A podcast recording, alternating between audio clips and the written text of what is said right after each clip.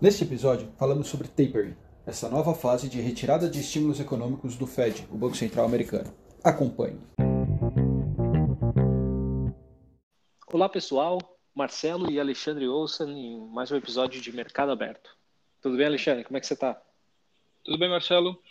De uns tempos para cá, a gente vê muito no, no noticiário a palavra tapering, principalmente no noticiário internacional, se referindo à a, a, redução de estímulos do Banco Central. A gente sempre vê isso, eu sempre achei isso razoavelmente vago, né? A gente vai escutando cada vez mais, vai pesquisando, vai entendendo, e eu queria trazer de forma sucinta aqui para a gente é, o que, que é esse tapering que estão falando. Quando você pesquisa, a primeira coisa, né, é uma palavra em inglês, ela significa literalmente afunilando, ou alguma coisa nesse sentido. É, e eu queria agora entender o tapering aplicado nesse contexto, nesse contexto de, de Fed retirando estímulos. Antes de falar do Fed retirando estímulos, vamos falar do que são esses estímulos. O, o que são esses estímulos, Marcelo? Eu, eu, eu, só vou fazer um parênteses antes da gente começar. Uma coisa que eu acho legal do nosso bate-papo é que a gente fala tanto de temas super grandes e macro, então fala de inflação ou, ou, até classes de ativos, uma coisa, construção de portfólio. E hoje a gente está falando de uma coisa super pontual, que é mais um, apesar de ter um impacto grande, é uma palavra, é uma ação que o mercado discute se o, se o Banco Central vai tomar em algum momento e que pode mexer em tudo. Então, esse, esse eu só queria fazer esse, esse comentário. Vamos falar aqui que são os estímulos, então. A gente já falou um pouquinho de, de política monetária em vários episódios aqui, né? Mesmo quando, mesmo quando a gente falou de inflação, alguns episódios atrás, né? já nessa terceira temporada, a gente falou como, como o Banco Central tem ferramenta, né? Tem uma caixinha de ferramenta para incentivar ou combater a inflação, dependendo, dependendo o nível que ela tiver e o nível meta do Banco Central. Fora mexer na taxa de juros diretamente, né, com a, decisão do Copom ou do, ou do, do FONC, como o pessoal fala aqui fora, uh, existem outros estímulos, e eu vou falar principalmente do Quantitative Easing, do QE, QE em português que é uma coisa que engraçado, porque quando você faz a pesquisa, você jogar no, no Google direto o que, que é o QE, a, a, definição vem, já no começo ele vem como uma forma não convencional de política monetária, mas eu diria, eu, eu, já não, eu já não, já não sei se essa, se essa, essa definição pode ser usada, cara, porque a gente Daquela já está usando tantas crises, exatamente, faz tantas crises ou, ou choques no, no, sistema econômico financeiro dos países que todo mundo já vem usando o QE, que é difícil falar que é não convencional. Bom, de qualquer jeito, o QE, então, esse quantitative easing, nada mais é do que o Banco Central é, aumentando o balanço dele, comprando ativos, normalmente de, de um prazo um pouco mais longo. Quando ele faz isso, o que ele está fazendo efetivamente é pegando o dinheiro do Treasury, né, pegando o dinheiro da tesouraria, do governo, claro, e injetando através de compra de ativos na, na, no mercado. Então, se o Fed, sei lá, por, um, por grande parte do, da nossa vida, ou pelo menos até a crise de 2008, tinha um balanço aí de que não chegava a um trilhão de dólares, cada vez que vai passando uma crise, ou cada vez que ele tem que injetar dinheiro na economia, ao invés de simplesmente mandar dinheiro para casa das pessoas, né, ou sei lá, que maneira que ele pode injetar liquidez na economia, ele fala assim, quer saber? Então, é, me, me, vendem aí os títulos do governo, ou me vendem o que vocês tiverem de, de títulos de longo prazo. E com isso ele coloca mais um trilhão de títulos no balanço dele. Então estamos falando de ordens de grandeza gigantescas. Né?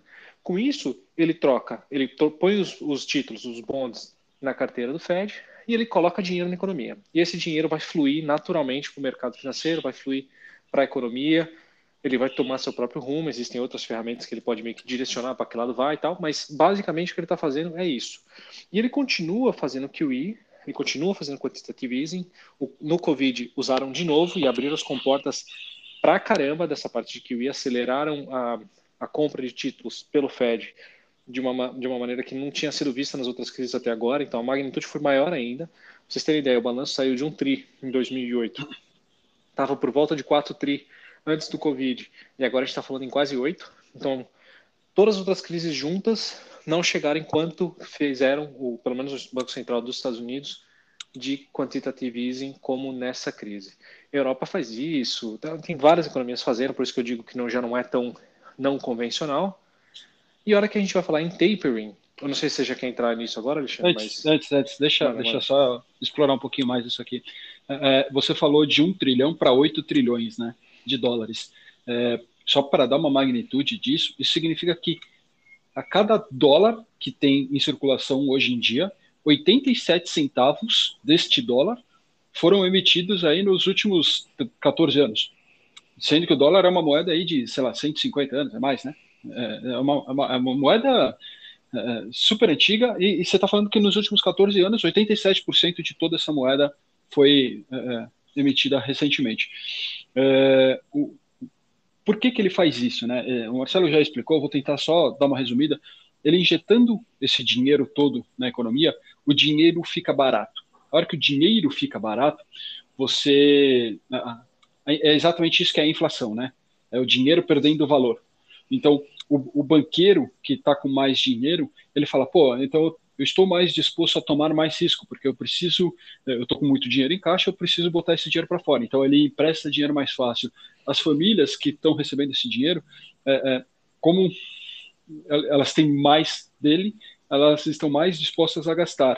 Então isso vai gerando inflação, isso vai aquecendo a economia de novo. Os bancos centrais vêm fazendo isso mais recentemente na, nas grandes crises, porque as grandes crises mais recentes elas são crises exatamente de é, muito mais econômicas talvez do que financeiras é, diretamente, né? Elas têm elas têm um efeito de parar a economia. E aí eles precisam retomar a economia e a retomada da economia é via esse choque, né, de, de crescer balanço, de injetar dinheiro. E aí agora não estamos acabando a crise do Covid, mas o, os efeitos econômicos de desaceleração desse Covid, elas estão cada vez menos, né, menos latentes. Então, o que agora o, o, Banco Central precisa começar a se preocupar, e todos os bancos centrais, né, Brasil, Estados Unidos, Europa, precisam começar a se preocupar, é com a inflação. A inflação vem acelerando, isso é um movimento global, deu certo, né, o quantitative easing que eles queriam, e agora eles precisam fazer alguma coisa ao contrário disso. E aí, o primeiro é, efeito do, disso que eles estão fazendo, né, a primeira ação que eles estão tomando é esse tapering. Vai lá. Beleza. É, aqui fica fácil explicar. O tapering não é pisar no freio. Então pensa que o programa de compra de ativos do Banco Central não é um negócio que ele compra esse mês e para. Ele fala nos próximos dois trimestres ou até até eu falar que não vai mais, eu vou comprar tantos bilhões por, por mês. Então, ele vem numa, tipo, comprando parcelado os títulos, ele fala, vou comprar 100 bilhões de dólares por mês os títulos. O tapering não significa que ele vai começar a vender e reduzir o balanço. Não significa o contrário, o que eles chamam de QT, né, QT, que é Quantitative Tightening. É como se fosse o contrário do, do easing. O que significa que eles estão tirando o pé do acelerador. Significa que eles vão parar com essas compras mensais ou trimestrais, ou seja lá o programa que cada um dos governos faz. Então, isso por si só não vai reduzir a liquidez da economia, não vai, não vai fazer absolutamente nada, mas ele passa um sinal que estamos chegando, tivemos, estamos né, no pico, ou, cara, a partir de agora a gente vai começar a colocar medidas que vão para outro lado, e aí, como a gente já discutiu em alguns episódios, todo mundo reprecifica seus modelos, ou suas premissas, ou as construções dos seus portfólios, para se adequar a essa nova realidade. Então, de novo, está todo mundo sempre pensando dois, três, quatro passos para frente. A hora que ele fala, vou parar de comprar, vou parar de crescer meu balanço, a sinalização que isso passa é, é pode ser bem dura para mercados. Ela é positiva no sentido de acho que a economia já está saudável o suficiente, pelo menos na avaliação do Fed, ou, ou de qualquer banco central, né, que estiver fazendo isso.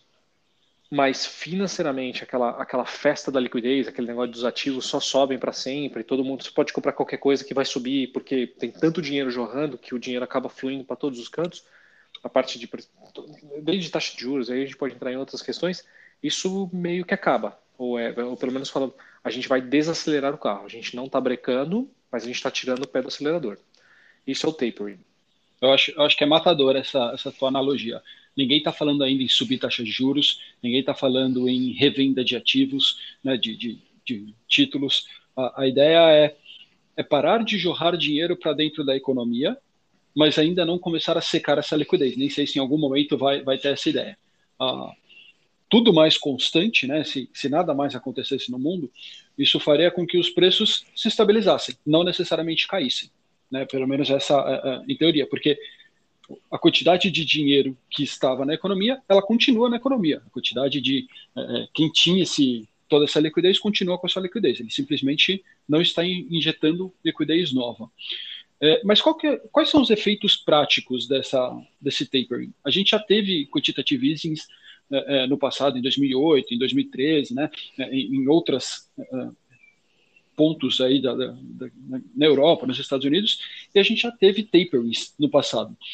O que, que aconteceu ali atrás que a gente pode aprender para agora? O que, que a gente pode esperar para essa temporada de tapering do, do Fed do, e do Banco Central Europeu? Acho que essa é uma das, das graças, ou da, da parte divertida, assim, excluindo todo o sofrimento, todo o problema que foi do Covid, mas pensando nisso como um jogo, essa é uma das partes interessantes, porque a gente está num cenário tão diferente do que a gente estava, no que a gente já passou nas outras crises, que é aquele negócio de olha para o passado e fala assim, ah, nesse cenário, quando aconteceu isso, foi para esse lado que as coisas foram. A gente não está lá, a gente está numa é, é, é, meio que diferente de tudo que a gente já passou, porque a taxa de juros está naquele patamar de zero, tudo bem, já chegou perto de, estar tá nesses níveis, é, talvez talvez lá por um tempo, tal, mas não com a inflação peaking, né, a inflação chegando perto do topo, pelo menos é isso que deveria estar tá dizendo quando está falando em tapering. Então a gente está falando assim, ah, daqui a inflação não vai subir muito mais, eu não preciso continuar talvez estimulando tanto a economia. Ou com a, o mesmo crescimento. Então, é difícil, com todo mundo que eu converso hoje em dia, o que eu leio, eu tenho, as opiniões estão tão all over the place, estão tão é, difundidas e diversificadas, que eu não consigo te falar exatamente qual é o consenso de mercado quando isso vai acontecer. O que eu consigo falar é que aqui o jogo não é a precificação quando parar o tapering com esses dados, ou quando começar o tapering com esses dados, eu reprecifico o mercado, os ativos, a economia, o crescimento. Aqui é um jogo de o que, que significa para frente, o que que o que qual é a sinalização. Se, se, se você for pensar, né, então vou fazer mais um parênteses aqui. Quando eu tenho a, quando eu tenho as minutas do Copom ou do Fed, que é o que que o, sei lá, partes das discussões, foi discutido, né? É, e, e, as pessoas tentam ficar lendo nas entrelinhas se tirou uma vírgula ou não, se adicionou uma palavra um pouco mais pesada ou não. Só aí, e isso não tem ação nenhuma concreta, é simplesmente o que foi discutido. Mas como existe este jogo de, de caça-palavras ou caça-expressões para tentar ser o cara mais rápido ou a instituição mais rápida a descobrir quais são as intenções futuras do teu Banco Central que vai afetar perdão, que vai afetar o teu modelo, aqui é a mesma coisa. Aqui é até um pouco mais é, palpável do que uma, uma, palavra diferente que eles mudaram nas minutas da reunião de comitê de política monetária. É uma coisa mais.